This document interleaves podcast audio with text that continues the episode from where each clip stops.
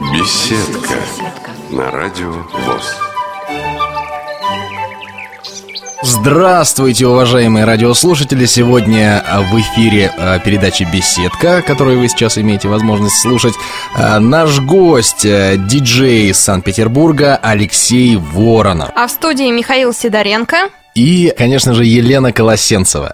Алексей, здравствуйте. Здравствуйте, рад приветствовать наших уважаемых радиослушателей этой прекрасной радиостанции. Михаил не сказал, откуда Алексей родом, из Питера. Как же, я сказал, из Питера. Да? Конечно, да. Невероятно, я, оказывается, еще и глуха. Диджей из Питера Алексей Воронов. По телефону мы разговариваем. www.radiovoz.ru, рады слышать вас. Я тоже очень рад, э, что вы обратили внимание на мою скромную персону. Хочу, кстати, сказать о том, что э, на самом деле, если быть точным, э, я все-таки родом из города Ленинграда, потому что э, Санкт-Петербургом этот город прекрасный стал э, в 90-м году. И когда я родился, у меня в паспорте написано о том, что я коренной ленинградец. Так что вот таким образом обстоят дела. Хорошо, а что же еще поменялось в Питере вот с тех самых пор? Что поменялось в Питере с тех пор, когда он стал... Э, э, что поменялось в Ленинграде с тех пор, как он стал Питером? Вы знаете, Санкт-Петербург на самом деле идет в ногу со временем, и как, в общем-то, и Москва, и э, современный город России пытается сказать, приблизиться к западным стандартам, и э, вообще жизнь довольно динамичная, хотя э, принято считать, что э, представители Санкт-Петербурга, они такие достаточно флегматичные, э, интеллигентные, ну, интеллигентные, безусловно, но э, хочется заметить о том, что практически, ну, очень многие шоумены, которые стали известными в Москве, они родом из Санкт-Петербурга. Ну, ведь того же самого Геннадия Бочинского, которого, к сожалению, уже с нами нет, да, но, тем не менее, Сергея Стилавина, э, Романа Трахтенберга, то есть, ну, очень многие люди, э, ставшие известными, они пустили свои корни в Санкт-Петербург. опять же. Да, да, конечно, бит квартет секрет, естественно, э, Макс Леонидов. Да, в общем, и э, рок, как известно, тоже, в общем-то, пошел из Питера. Давайте от рока отойдем все-таки к радио. А, вспомним Геннадия Бачинского. Алексей, ваш псевдоним Геннадий Чудновский. Вроде вы тески с Бачинским. Откуда такой псевдоним? Расскажите. Ну, Чудновский этот псевдоним мне пришел в голову от э, улицы, на котором я живу. Я живу на улице Чудновского. А Геннадий, ну, потому что, в общем-то, с Бачинским мы э, довольно долгое время дружили общались. Он помогал мне в развитии моего некоммерческого проекта, о котором мы, наверное, поговорим чуть позже. Поэтому вот как-то так случилось, что Геннадий Чудновский стал такой творческий псевдоним. И сразу вы стали его использовать э, в программе, в эфире? Поначалу я представлялся просто Геннадием, а Чудновский он стал уже ближе вот э, к тому времени, как я э, стал работать на телевидении. Давайте начнем с АЗОВ, с самого начала. А про радиостанцию «Комету» поговорим, которую вы создали. Некоммерческое радио, как я понимаю. С чего все начиналось? Да, вы совершенно правильно понимаете. Дело в том, что э, Начиналось все с того, что мне родители подарили радиоприемник где-то в конец 80-х э, вот так приблизительно. Э, я очень любил слушать радио. И э, у меня такая голубая мечта была, вот у меня было две мечты. Одна мечта была стать часовым мастером. Я не знаю, как это взаимосвязать, но тем не менее. Это первая мечта. Вторая мечта быть радиоведущим. Ну, э, по поводу первой мечты, может быть, потому что э, у меня отсутствует зрение, и э, часы в то время, когда я об этом мечтал, они были такие все интересные, с колесиками, с шестеренками, все хотелось покрутить, а еще были э, такие прекрасные часы с боем, наверное, вы тоже знаете, с кукушкой. Вот, э, все издавало всякие разные интересные звуки, и, в общем, все это э, представляла огромный интерес, как это работает, и каким образом это все можно э, завести, там, потрогать, да. А э, сколько вам лет было примерно, когда вот вам попал в руки радиоприемник по воле ваших родителей? Э, ну, мне было где-то примерно там лет 6-7, наверное, насколько я помню. Это были такие маленькие приемнички, юнгами, шутка, их можно было разбирать. Они были все такие интересные, э, батарейками крона. И, в общем, в принципе, это все для меня представляло огромный интерес. А какие радиостанции ловил? А там, по-моему, было всего три или четыре радиостанции. Э, там, ну, наш известный «Маяк», потом радиостанция, где э, крутились всякие разные радиоспектакли, э, ну и наше петербургское, ленинградское тогда еще радио. В общем-то, в принципе, выбирать было нечего особо, но слушать было интересно. Я целыми днями проводил... В чем был этот интерес? В чем для вас маленького тогдашнего, да, заключалась вот эта магия радио? Мне нравилось слушать новости, пародировать, э, тогда еще это называлось дикторов, э,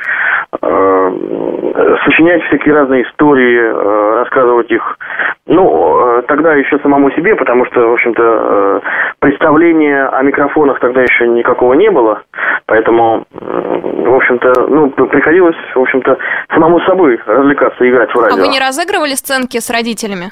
Бывает такое у детей, перед родителями устраивать театральные какие-то постановки, и вот радио, спектакли, может быть. Да, я пытался это делать, но родители почему-то очень скептически к этому относились. Они считали, что эта мечта никогда не осуществится, и то, что это все детские забавы, э, ну, и, в общем, надо мне в какой-то другой сфере э, трудиться, и они отдали меня в музыкальную школу. Они посчитали, что из меня лучше получится музыкант, нежели чем радиоведущий.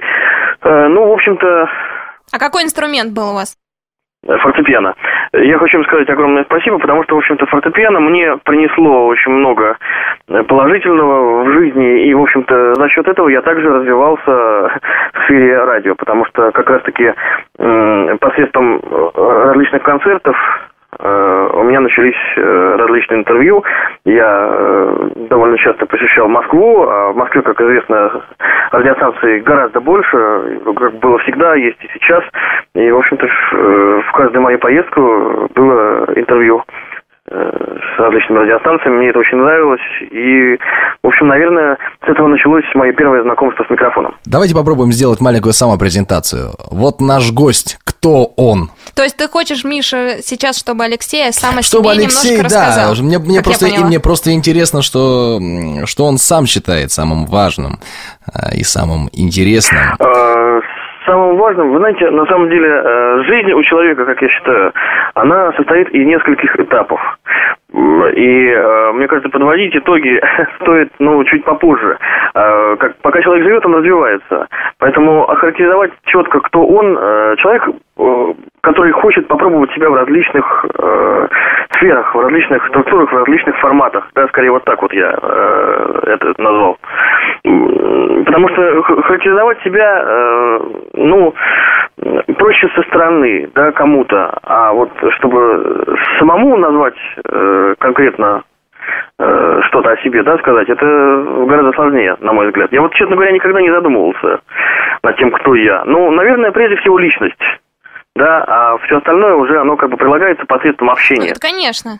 А, Алексей, мне очень интересно. Музыкальная школа, я читала с отличием, концертная деятельность. Как же вы стали все-таки радиоведущим? А, не хотелось никогда продолжить музыкальную карьеру? А, музыкальную карьеру, конечно же, продолжить хотелось и хочется до сих пор, а, но дело в том, что это все-таки очень сложное дело, поскольку музыкальная карьера требует огромного труда, огромного, э, в общем-то, ну, приходится много часов просиживать за пианино, и, как я в детстве э, писал в своих биографиях о том, что я не замечал ни праздников, ни будней, потому что действительно это очень сложный и долгий процесс, особенно э, человеку, который не видит, потому что э, тут специфика обучения немножко другая, да, то есть э, изучать ноты шрифтом Брайля э, и потом воспроизводить на фортепиано это э, усложняет процесс, потому что если, скажем, э, зрячий человек может э, воспроизвести произведение сразу же двумя руками, да, то мы должны э, сначала выучить партию правой руки, потом партию левой руки, и только уже потом воссоединить. Поэтому на это уходит э, огромное количество времени.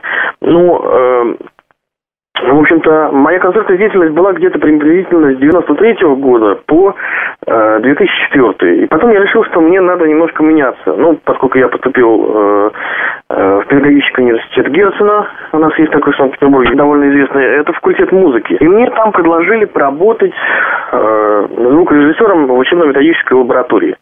То есть моя задача была э, подбирать студентам материалы методические. Скажем, э, люди приходили, говорили, вот... Э, нам нужно послушать в нескольких исполнениях лунную сонату Бетховена, да, и моя задача была подобрать им э, различные исполнения для того, чтобы они потом э, как бы для себя сделали выводы, каким образом лучше ее исполнять. То есть, в общем-то, вот э, с этого началась так, так перемена в моей деятельности, я решил, что, в общем-то, ну, надо немножко меняться. Потом у меня был период, когда я э, играл джаз в автомобильном салоне, то есть э, вот я всегда увлекался джазом, и мне предложили совершенно так э, случайно, спонтанно как-то сидел я в гостях у друзей, и э, меня один из друзей спрашивает, а ты играешь джаз? Я говорю, что, ну, в общем-то, я, в принципе, люблю джаз, люблю импровизировать. И мне предложили поработать э, в автомобильном салоне, в общем-то, ну, может быть, немножко странно, да, как бы такое сочетание автомобильный салон и джаз. Но, тем не менее, вот живая музыка, она же сейчас э, модная и популярная, это явление. И вот они решили сделать своего рода фишку такую рекламную. А продавали они ретро? автомобили? Нет, нет, совершенно. Да почему же нет? Ну, джаз-то он, я думаю, в любое ну, время. У меня такое, э, такая ассоциация просто возникла. Джаз? Интересная ассоциация. Нет, ну, мне кажется, джаз во все времена это классика джаза, это так же, как э, классическая музыка, э, классика рока. Мне кажется, она будет в любое время года востребована, э, и в любое время года, и вообще, в принципе, в любое время. Поэтому мне кажется, что, ну,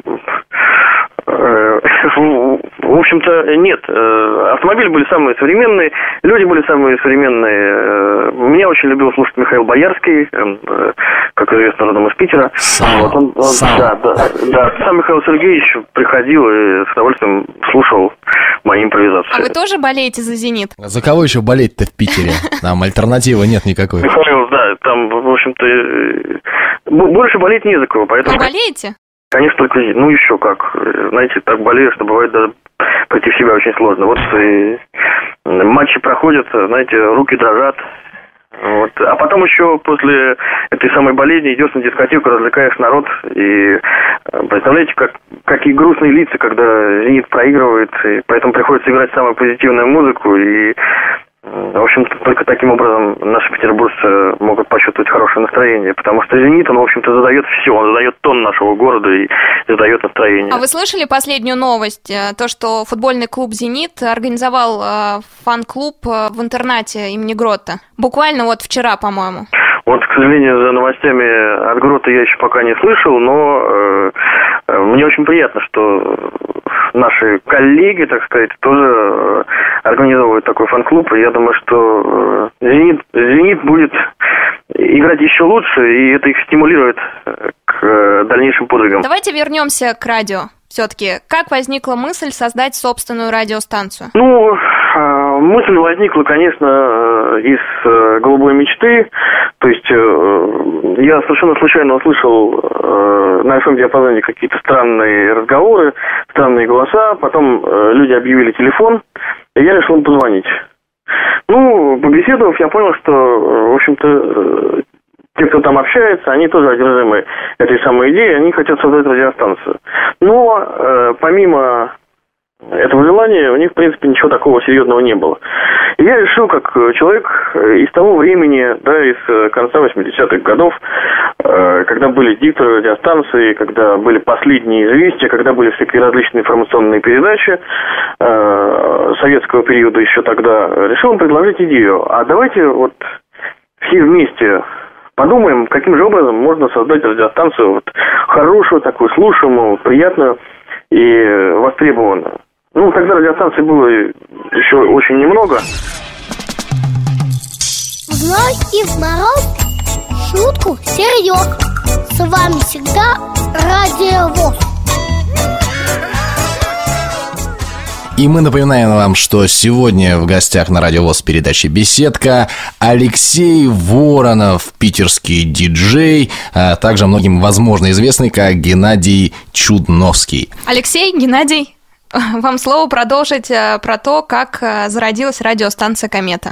Э, так вот, мы решили создать что-то такое интересное. Собрались все, у нас было где-то примерно 200 человек, и решили подумать, а как же сделать так, чтобы было интересно. Ну, тогда, конечно, это было все на кассетных магнитофонах, то есть компьютерах, компьютерах невозможно было даже мечтать. Это был где-то год 94-95. Тогда CD-пластинки это была огромная роскошь. Я помню, что когда э, они первые у нас появились, в общем-то, мы э, просто прыгали от счастья, потому что это такой звук шикарный, это такие возможности. Можно было совершенно спокойно перейти на середину песни, поставить все, что все, что хочешь.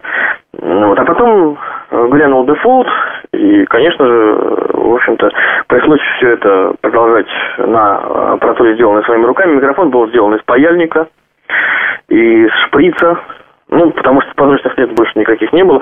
Но самое удивительное, что качество было просто безупречное. То есть э, те, кто нас слушал, они вообще даже и подумать не могли о том, что мы радиостанция не коммерческого характера. А сколько потом... у вас слушало человек примерно, аудитория какая была? Вы знаете, трудно сказать. Ну, э, начиналось это все буквально там в пределах трех-четырех домов. Э, потом э, все разрослось до города и области. Ну и тогда уже, в общем-то, э, количество людей оценивалось, наверное, где-то порядка э, там пяти-шести сотен.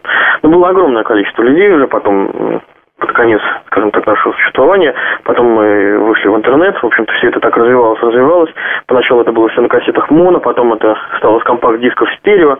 В общем-то, много людей работали в нашей команде э, для того, чтобы радиостанцию преобразить, преобразовать. И, в общем-то, наша основная цель была э, максимально приблизиться к коммерческому радиовещанию, чтобы э, людям было интересно, чтобы это было качественно. Мы отбирали э, очень четко людей, которые с нами работали, предлагалось очень много разных идей интересных, э, то есть это были программы э, молодежные, э, программы о том, куда можно пойти. Также у нас потом появились новости, астрологический прогноз, прогноз погоды. Программа по заявкам была очень популярна. А все шло в прямом эфире? В основном в прямом эфире. Ну, под конец уже, конечно, потому что появился интернет, и возможности уже были выпускать наших ведущих с помощью интернета Э, различных связей.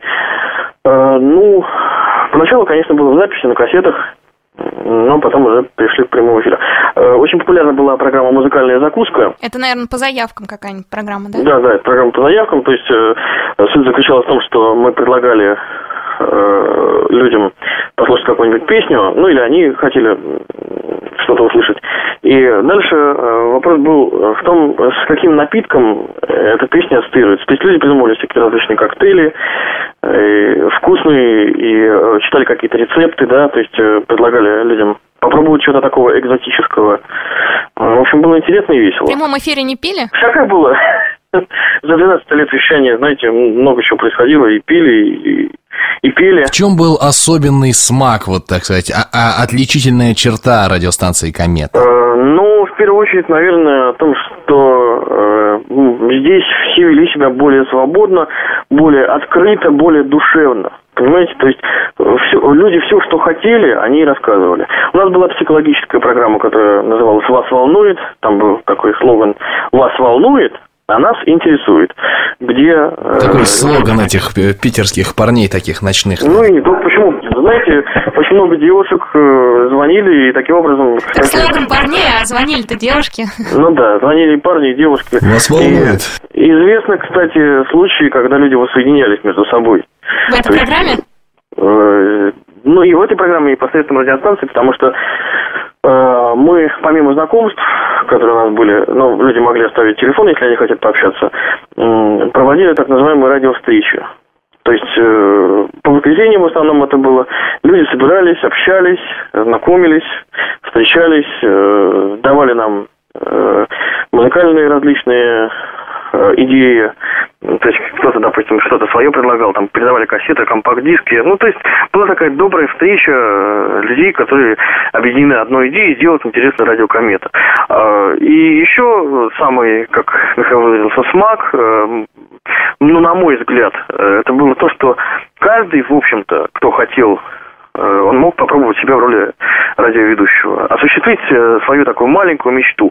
Потому что Э, раньше, в общем-то, для многих радио было в диковинку. Это сейчас, в общем-то, все, мне кажется, практически насытились, да, этим всем. И радио, и телевидением, в общем, ни для кого это особо не составляет такого удивления. Сейчас в основном все слушают интернет-радиостанции. И, кстати, приятно, что радиовоз действительно э, вот, осуществил такую идею, что выйти в интернет, его можно послушать везде, в любой точке мира даже, да, то есть если радиостанция «Комета» она определялась э, какими-то административными точками, да, то есть в каком-то районе стоял передатчик или транслятор, в каком-то его не было, и люди там приходили друг к другу в гости, чтобы послушать радио, то, то радио вот, конечно, гораздо больше возможностей. И э, хочется также отметить, что на радио Комета был одно время такой проект, назывался ВОЗ ФМ, где мы обсуждали жизнь людей с нарушением зрения. У нас э, были гости, которые... Такой мини-радио ВОЗ. Да, да, мини-радиовоз. Ну, в общем, можно сказать, практически положенное начало того, что есть сейчас э, во всем мире, было на радио Комета. Так что, в общем-то, мне приятно, что вы пригласили меня в свою передачу, вот как из начинателя того, что, в общем-то, сейчас имеет э, продолжение и имеет огромный успех. Алексей, я слышала о фильме э, про радиоведущего, по-моему, тоже «Комета» называлась. Про вас фильм не снимали случайно? Да, про меня... А, это и есть про вас, да? А, да. И, по-моему, его показывали на фестивале «Кино без барьеров». Да, «Кино без барьеров», он занял э, аж второе место, что, в общем-то, было безумно приятно. Э, дело в том, что сначала про нас э, сняли репортаж на НТВ.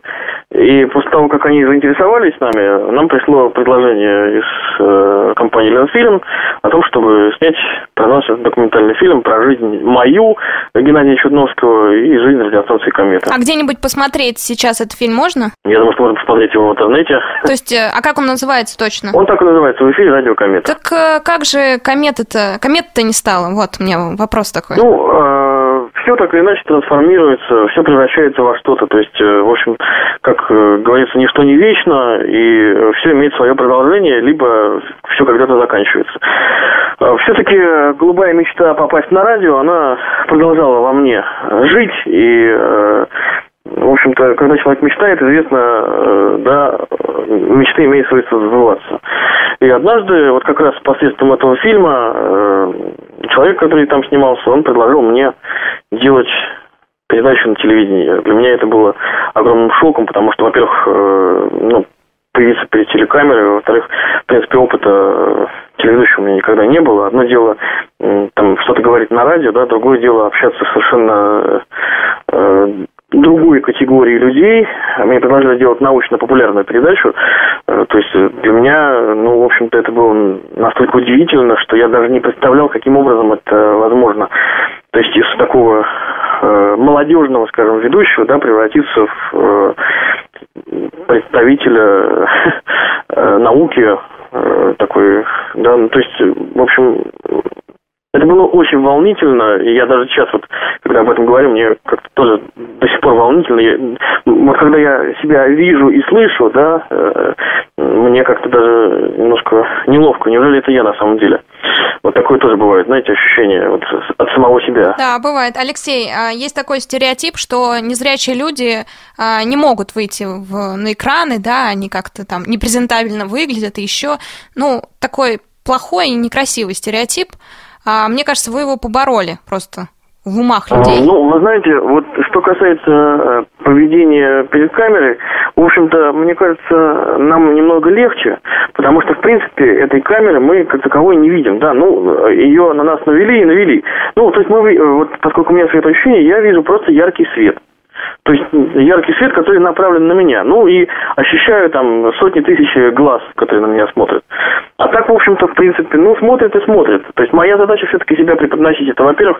Во-вторых, э, если ты хочешь э, работать в эфире, э, как бы перед телезрителями, то э, наверняка же есть люди, которые, в общем-то, могут тебе помочь, э, да, и побороть этот стереотип, во-первых, во-вторых, э, как-то тебя, ну, принарядить, приодеть, загримировать, э, чтобы не было видно никаких изъянов, потому что все-таки по встречают, это факт, да, и поэтому здесь...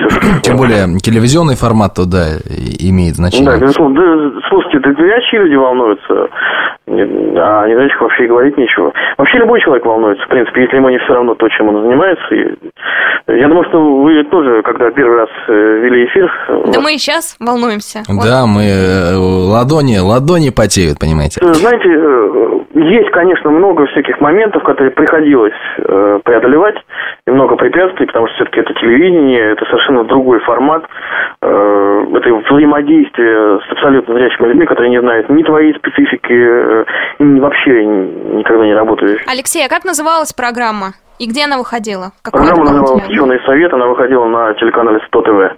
Это Санкт-Петербургский телеканал. И «Радио Балтика». У них был такой проект, тоже, в общем-то, э, такой интересный радиотелевизионный. Он назывался FM TV. То есть, э, эту передачу слышали по радио и смотрели по телевизору. Прайм-тайм?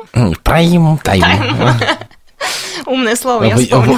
В, в, в его, в его самого. Расскажите, пожалуйста, Алексей, а, ваше мнение по поводу сегодняшней, в принципе, а, индустрии медийной? А, о том, к чему все это идет и какие, на ваш взгляд, как, ну, как человек, который не один год проработал в этой специфике, да, э, какие перспективы у радио, у телевидения, да, то есть когда у нас э, появляется возможность слушать интернет-радио, когда появляются огромные возможности для каких-то энтузиастов, для некоммерческих проектов, для социальных проектов, э, та же самая, в общем-то, история с телевидением, сюда же можно приплести крах индустрии звукозаписи, вымирание лейблов и, и же с ними. Что по поводу всего этого думаете и к чему нас все это приведет? Ну, знаете, здесь э, говорить очень э, однозначно сложно, потому что, в общем-то, мне кажется, сейчас очень многое зависит от э, пиара и рекламы, да. То есть для того, чтобы э, человека удивить чем-то новым сейчас, э, это, в общем-то, весьма и весьма сложно сделать. Поэтому, ну, мне кажется, даже вот сложно сказать, зачем будущее, но мне кажется, будущее за интернетом. Потому что, в принципе, сейчас э, людей, которые просто вот сидят и крутят приемник, уже, наверное, практически не осталось. Поскольку, в общем-то, вся информация есть в интернете, э, послушать можно все. И... Э, а как же в пробочке в Москве? Вот да, вообще создается впечатление, что Wi-Fi э, автомобильные магнитолы это не такой уж и э, не такая уж и далекая перспектива. Более того, создается впечатление, что это не, так скажем, искусственно сдерживается, да, сейчас? Ну, э, вы знаете, вот что касается Wi-Fi магнитол, я, честно говоря, вот лично сам не видел э, таких людей, которые ездят с таким магнитолом. Может быть, в Москве их больше, потому что Москва все-таки развивается быстрее, и, как правило, в общем-то, все новинки э, в первую очередь появляются в Москве. Но мне кажется, что все-таки для автомобилистов FM, FM пока будет жить, потому что, опять же, как бы, ну, техника, она дает сбои да, э, имеет свойство глючить. Поэтому э, провести по всей Москве э, интернет и Подмосковье, чтобы было все это качественно и хорошо, ну, это... Да нет, для, для, для вещания, наверное, пусть не Wi-Fi, но 3G-шный, то есть мобильных сетей за глаза будет хватать для трансляции радио. А я напомню, друзья, что мы беседуем с диджеем Алексеем Вороновым из Питера. А в студии? А в студии у нас э, Елена Колосенцева. И Михаил Сидоренко. Вот так вот. Итак, э, ну давайте просто разметим какие-то плюсы и минусы, да, то есть, ну, э, плюс огромный в том, что люди э, имеют возможность сейчас... Плюсы и минусы чего? Плюсы и минусы развития ага. медиаиндустрии современной, интернет-радиостанции, интернет-телевидения, домашней звукозаписи, скажем так, цифровой звукозаписи. Да, давайте вы о плюсах, а я о минусах. А минус о том, что возможностей это сейчас огромное количество, а вот выбрать да, что-то такое для себя приемлемое, вот это сейчас очень сложно. Потому что раньше, вот э, я ни в коем случае как бы не консерватор, и, может быть, многие подумают сейчас, что э, я как-то мыслю консервативно. Нет, ни в коем случае. Да, раньше было возможностей гораздо, гораздо меньше, но интереса было гораздо больше. Вот я говорю о том, что сейчас отдай нам возможности для радиокоммета, для развития, да, мы могли бы вообще просто мир перевернуть. А вот раньше все это было в диковинку, и э, раньше была цель которой надо было идти.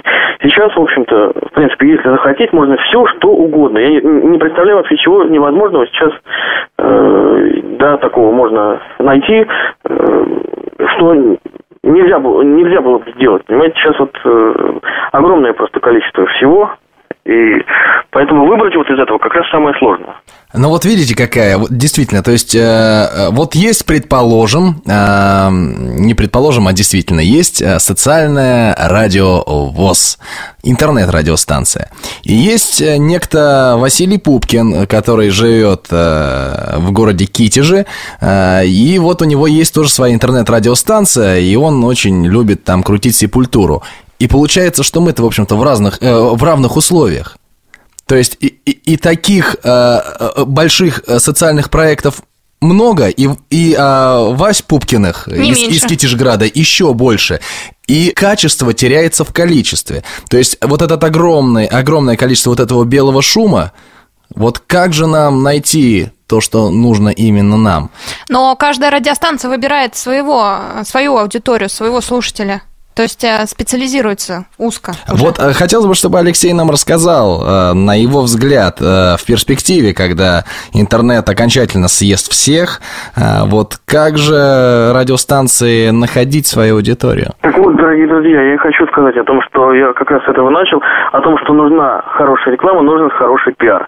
И вот мне кажется, только таким образом можно победить этих всех власть, да, которых действительно, как вы правильно сказали, сейчас огромное количество, мы можем наблюдать, и, в общем-то, сейчас каждый человек, да, имеющий компьютер, имеющий интернет, может создать свою интернет-радиостанцию, э, создать свой маленький радиовоз. Ну, я так немножко бутрирую, конечно, я надеюсь, никто не обиделся, но тем не менее. Поэтому э, мы должны э, ну, те, кто создает радиостанцию, направить всевозможные силы для того, чтобы э, чем-то удивить слушателя и показать ему о том, что эта радиостанция будет намного лучше, чем все остальные.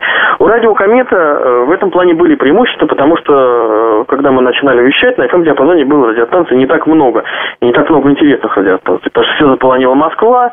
Вот, я при всей любви к этому замечательному городу говорю об этом, ну, потому что действительно все-таки хочется, чтобы было что-то свое регион, региональное, да, оригинальное, поскольку, э, ну, хочется, чтобы было что-то свое, э, чтобы радиостанция рассказывала о жизни э, людей своего города, да, не просто как бы всей России.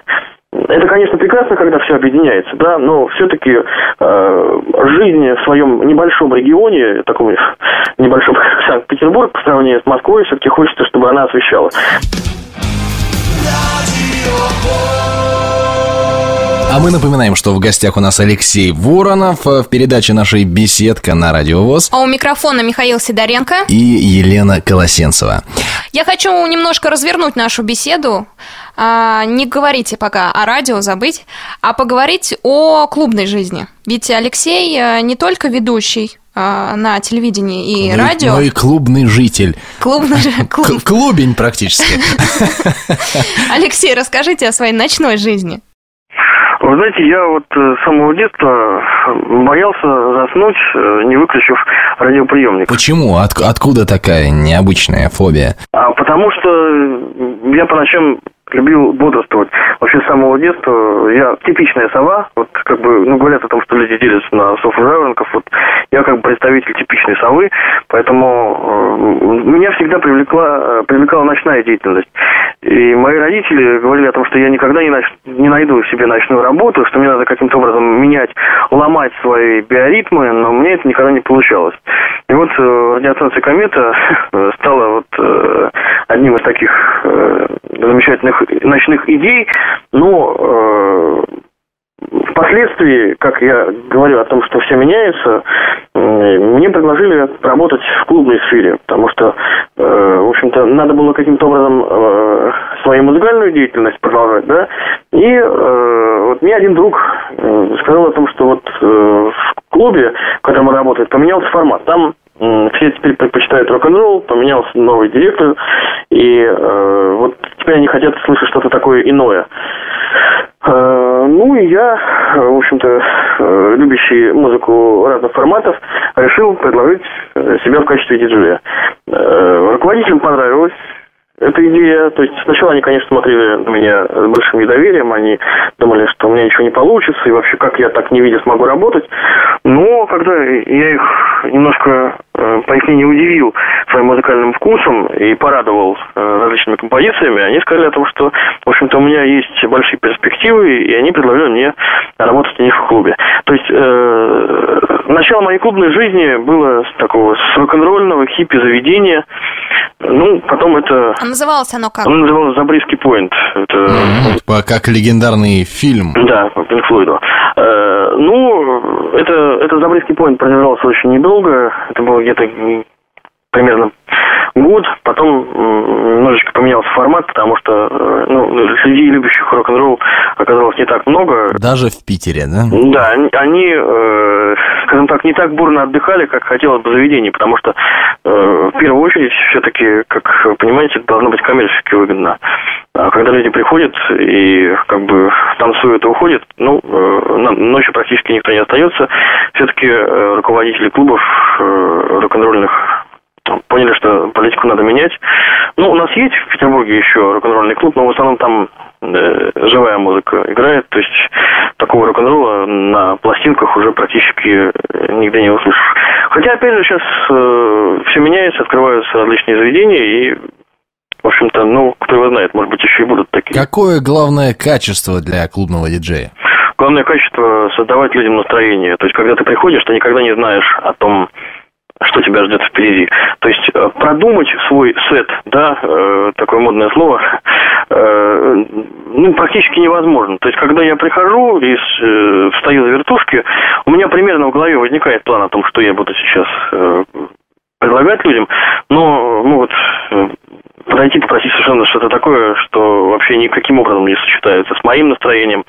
И э, самое главное чувствовать, и вот эта динамика, она постоянно должна быть. То есть, э, если ты не чувствуешь настроение публики, то тогда сет можно считать провальным. Э, люди начинают грустить, э, расходиться по углам, ну, и, в общем, ничего хорошего не получается. У вас бывали провальные сеты? Мне кажется, у каждого бывали провальные ну, сеты. У, у любого человека были провалы. Э, ну, вы знаете, э, я всегда руководствовался тем, что, ну, так или иначе, вот в любом случае ночь прошла не зря, да.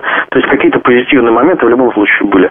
Да, я хотел сказать, что вот э, бывают такие люди, которые выручают тебя, да. То есть если ты ну, грустишь, если у тебя, может быть, какие-то проблемы, ты ни в коем случае не должен этого показывать, но э, музыка, как правило, соответствует настроению, да, и, может быть, у тебя там в душе какая-то лирика или романтика, ты хочешь чего-то такого медленного, расслабляющего, или если это особенно будний день, да, то это более чем актуально. Но к тебе подходит э, какая-нибудь девушка или какой-нибудь парень и говорит, давай зажигай нам Майкла Джексона. Ну и, в общем-то, дальше все меняется, и ты резко переключаешься.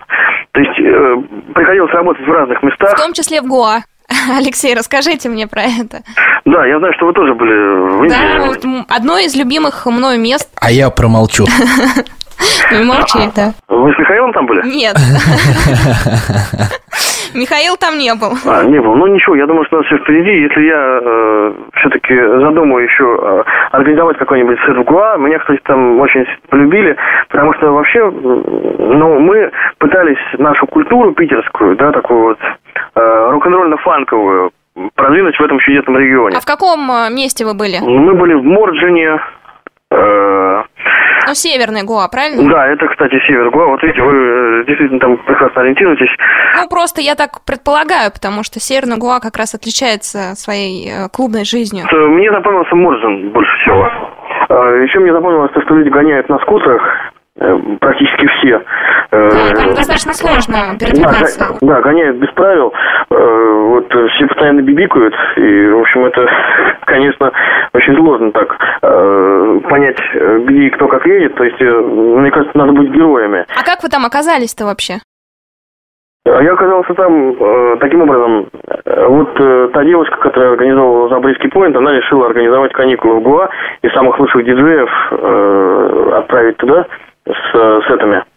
И вот я оказался из тех людей, которых она посчитала хорошим диджеем, она предложила мне э, слетать вместе с ними.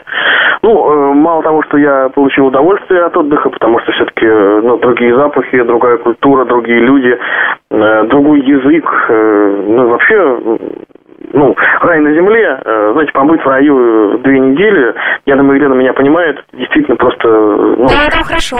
Особенно, когда едешь, э, здесь зима какая-нибудь, а там прекрасная Да, да, вот, кстати, это было... Ну, я был в марте, когда в Санкт-Петербурге была метель, минус 15, э, был такой март, а у нас было плюс 35. Знаете, когда я говорил своим друзьям, они были в шоке, они просили меня прислать кусочек солнца, потому что действительно уже Э, ну, такие затяжные зимы, они немножко надоедают и как бы не положительно влияют на тебя. Ну, а э, вот я наслаждался солнцем, теплом, прекрасным морем и э, позитивными сетами. Ну, э, вы знаете, мне кажется, что касается клубной культуры, э, людей настолько много, Э, сейчас э, слетаются со всех концов страны Индии и вообще мира. Э, ну, трудно сказать вообще, что людям нравится. То есть там в основном open так называемые вечеринки на открытом воздухе популярны. Поэтому, э, ну, мне сложно сказать, что нравится представителям этого чудесного региона. Наверное, все э, самое позитивное, самое хорошее, самое прекрасное, то, что несет в себе э, музыка. Вот так я бы охарактеризовал. Э, потому что, ну, мне казалось до поездки туда, что там популярен год транс. Да, но, как я понял, в общем-то, это было раньше, а сейчас вкусы людей меняются, и э, все, опять же, зависит от настроения. А что в Москве и Питере сейчас популярно стилистически? Ну, вообще, в Москве и в Питере, э, наверное, популярно то, что крутится по радио, и главным образом это там какой-нибудь рекорд, Европа плюс. Э, ну, мне нравится включать в свои сеты э, позитивные треки из э, стиля R&B, например. Э, также я пытаюсь не забывать э, о 80-х, 90-х э, в стиле диско-фанк. Это не то диско, которое принято, э, да, как бы у нас за Bad Boy Blue там или что-нибудь в таком духе, а что-то такое интересное, разнообразное, приятное. Ну, в общем, то, что несет в себе танцевальный характер и дает людям понять, что жизнь прекрасна и почувствовать ее вкус. В эфире Радио ВОЗ. Мы сердцем видим мир земной, а звезд хотим рукой касаться. Друзья, напомню, мы беседуем с диджеем Алексеем Вороновым из Питера. И сегодня в студии Радио ВОЗ встречают нашего гостя и общаются с гостем передачи «Беседка» Елена Колосенцева и Михаил Сидоренко. Это мы. Алексей, у нас не так много времени осталось в нашей замечательной программе «Беседка». Хотела перед тем, как у нас есть такая рубрика «Блиц-опрос», перед Блиц-опросом хочу, Алексей, вас спросить а, про а, радио в интернате имени Грота. Как раз сегодня упоминала я в связи с фан-клубом «Зенита» этот интернат. Знаю, что там а, было организовано радио, и а, ребята консультировались у вас. Расскажите вот об этой поездке. Что же там а, в результате? Получилось ли у них радио какое-то? Какой интересный вопрос. Э, интересно вы поставили вопрос, консультировались. Меня сразу это ассоциируется с каким-то психологическим консультированием. Э, да, я был у них в гостях. Э, они делают э, периодически передачи на православном радио. Ну, вы знаете... То есть у них нет своего, да? Радио? Нет, своего радио у них нет. Ну, я думаю, что, может быть, со временем это организуется. Я, кстати, предлагал им помочь по счету этому проекте. Ну, приятно, что ребята, в общем-то, одержимы этой идеей. Приятно, что это живет, и радиостанция все-таки еще не теряет актуальность, потому что, ну, как бы люди могут высказаться, да, могут предложить какие-то идеи, могут чем-то удивить, чем-то новым, интересным. Тем более, э, знаете, в, вот, в школьном возрасте э, как раз-таки вот таких идей, да, интересных мыслей гораздо больше. Мне кажется, таких вот юношеских, да, как есть же такое понятие максимализм юности. Вот я думаю, что э, таких моментов в жизни начинающих гротовцев в жизни радиостанции очень много. И поэтому здорово, что ребята что-то придумывают, у них в общем-то, это довольно-таки неплохо получается, это интересно, и их слушают, их слышат, и они радуют всех э, своих слушателей э, своими мыслями. Прекрасно. Ну и пожелаем им удачи в этом деле. Да. Алексей, переходим к Блиц-опросу. Парам-парам-пам! Блиц-вопрос на радио ВОЗ. Да. Вопрос на радио ВОЗ. Мы кратко, ой, точнее Вы мы... могли бы, кстати, стать победителем конкурса джинглов. Вот. Был у И нас мы бы, да, был у нас такой. Алексей, я задаю вопросы, а вы, э, не задумываясь, отвечаете на них. Я постараюсь. Можно, можно, конечно, э, задуматься. А я, я буду изображать часики. ведь. У меня, между прочим, Миш, всего четыре вопроса, поэтому тебе надо пятый подумать над тем, который... Скажите, Хорошо, вариант звонок хорошо, другу, да. а вариант звонок другу у вас возможен? Нет, к сожалению. К счастью. Это печально. Ну, давайте я в качестве друзей буду считать Михаила и Елену. Вы не против? Конечно. Блиц-опрос. Алексей, какая культура вам ближе, восточная или западная? Западно. Ну почему же? Ведь Гуа, там все дела, я думала, вы ответите Вы, вы восточно. же сказали, не, вы же сказали, не задумывались. Ну, почему? Нет, ну вы ответили, а теперь объясняйте. Ну, наверное, потому что она вообще, в принципе, нам всем ближе, потому что она ближе к нам. Да прям так и скажите, в Гуа едят э, грязными руками и мусор на дорогах лежит. Да, и поезда не очень хорошим запахом. Знаете, как я вот замучился, когда ехал от э, Моржина до Бомбея. Это было просто кошмар. Запах был вообще настолько разнообразный. И булочками всякими разными, и духами, и маслами, и, э, ну, в общем, И пост булочками. да, ароматы были просто сногсшибательными. Я думаю, там было тесно еще. Да, там было очень тесно, и форточки не открывались. И следующий вопрос. Алексей, чай или кофе?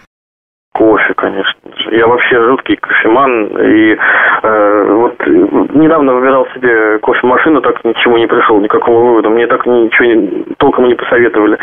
Э, Кто-то говорит, что лучше кофе в капсулах, кто-то говорит, что лучше вообще его заваривать в турке. Вот, может быть, вы как э, истинный любитель, я вот чувствую, что Елена тоже любит кофе. Э, Елена, вот, да? Ну да, она тупо пьет растворимый в гранулах. Неправда, неправда. Дома я варю. Алексей, а мне интересно, а, вы как относитесь к капучино? Настоящий американец обычно не переносит это недоразумение с пенкой. А вы? Нет, нет, я не американец, хотя западная культура мне близка, потому что она, я уже сказал, близко к нам.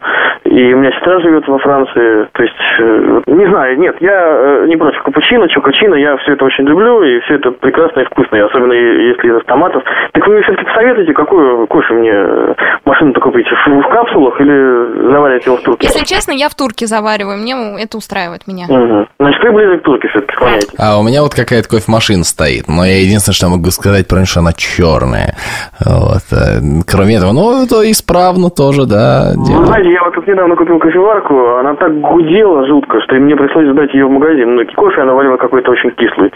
Насчет кислого не знаю, но у меня тоже она гудит достаточно сильно. Я прям так первый раз и даже пугался. Ну вот и ночью не, не позаваривать кофе. Знаете, вот минус такой кофе. А минус турки, что все время убегает.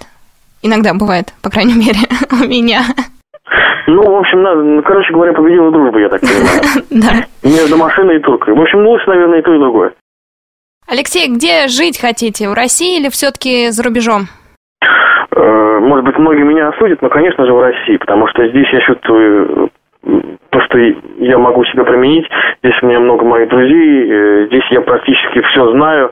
Э, последнее время очень люблю путешествовать и по нашей стране и ездить э, по разным местам, по просторам России. И поэтому, ну, мне кажется, что я никогда не променяю наше прекрасное необъятно, э, как бы там ни было, э, какая бы жизнь у нас там ни была. Тем более говорят, что если наступит конец света, Россия выживет. Наверняка слышали об этом. А, Алексей, а, за последний месяц что самое важное и значимое, что случилось в вашей жизни, чем вы могли бы похвастаться нам сейчас? Э, О хвостовстве говорить сложно. А Нет, ну скажите, вот, э, а я тут, знаете, права получил, например. А был в гостях на радио ВОЗ в программе «Беседка». У, Превосходно. И последний вопрос нашего Блиц. А я думала. Алексей скажет, э, про диссертацию дописал там.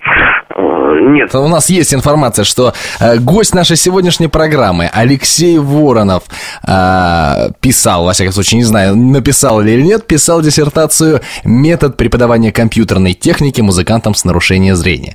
Таки закончили вы сей, сей замечательный труд? Э, Без пяти минут закончил. Э, Вот еще остается там сдать э, несколько моментов там э, ваковских публикаций. А и как я вас понимаю, у меня та же самая история, та же самая диссертация висит, да, и тоже надо эти статьи писать. Вот, вот в том-то и. Вот, вот, Михаил, вот я так хотел сказать, вот именно таким тоном, как вы сказали. Э, Да-да-да, ай-яй-яй, вот прям... Да, вот надо, надо, надо писать. А вы, кстати, уже как? э, У вас на какой стадии? Ну, честно говоря, я, э, хотя защита уже достаточно скоро, честно говоря, сейчас э, контрольные эксперименты провожу. То есть сверяю э, результаты по второму разу. К тому же, вы знаете, сложность моей диссертации заключается в том, что материалов по этому вопросу, который э, вы только что озвучили, к сожалению, практически э, нет.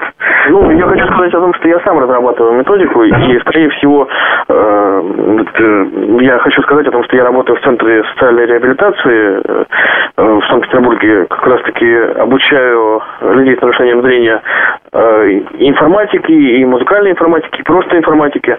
И вот сейчас э, у меня есть задумка открыть э, класс аранжировщиков. Потому что, в общем-то, мне кажется, что у меня неплохо это получается, и, э, следовательно, свой опыт я хотел бы передать э, тем людям, которые тоже этого хотят. А я думаю, что музыкантов талантливых э, среди людей с нарушением зрения и так мало, и они могут быть полезны обществу. А какое, какое самое яркое музыкальное явление, что в последние, ну, там, вот в ближайшее время, что вас поразило? В музыке, да, вот что-то такое, какое-то откровение, открытие, или старички какие-нибудь, может быть, вдруг неожиданно выдали на гора что-нибудь хорошее. Вы знаете, э, я э, за последние, наверное, четыре года первый раз посетил э, моя любимая джазовая филармония. Меня очень сильно порадовали старички, как вы выразились, э, саксофонисты, пианисты и певица. Знаете, я просто испытал, э, ну, огромное удовольствие, посетив их концерт. Э, да, и последний вопрос нашего блиц-опроса, который не нас- очень, не очень блиц такой. Да. Так в а, этом-то его и. Алексей, Алексей, Алексей, Алексей, Алексей, что самое важное в жизни? Э, Важное это быть применительным, быть полезным и дарить радость людям. И мой последний вопрос, седьмой. Вы ходили на митинг? На какой митинг? Вообще, в жизни на митинг ходили когда-нибудь? Нет, я не ходил на митинги. Я предпочитаю свои мысли высказывать э, посредством средств массовой информации.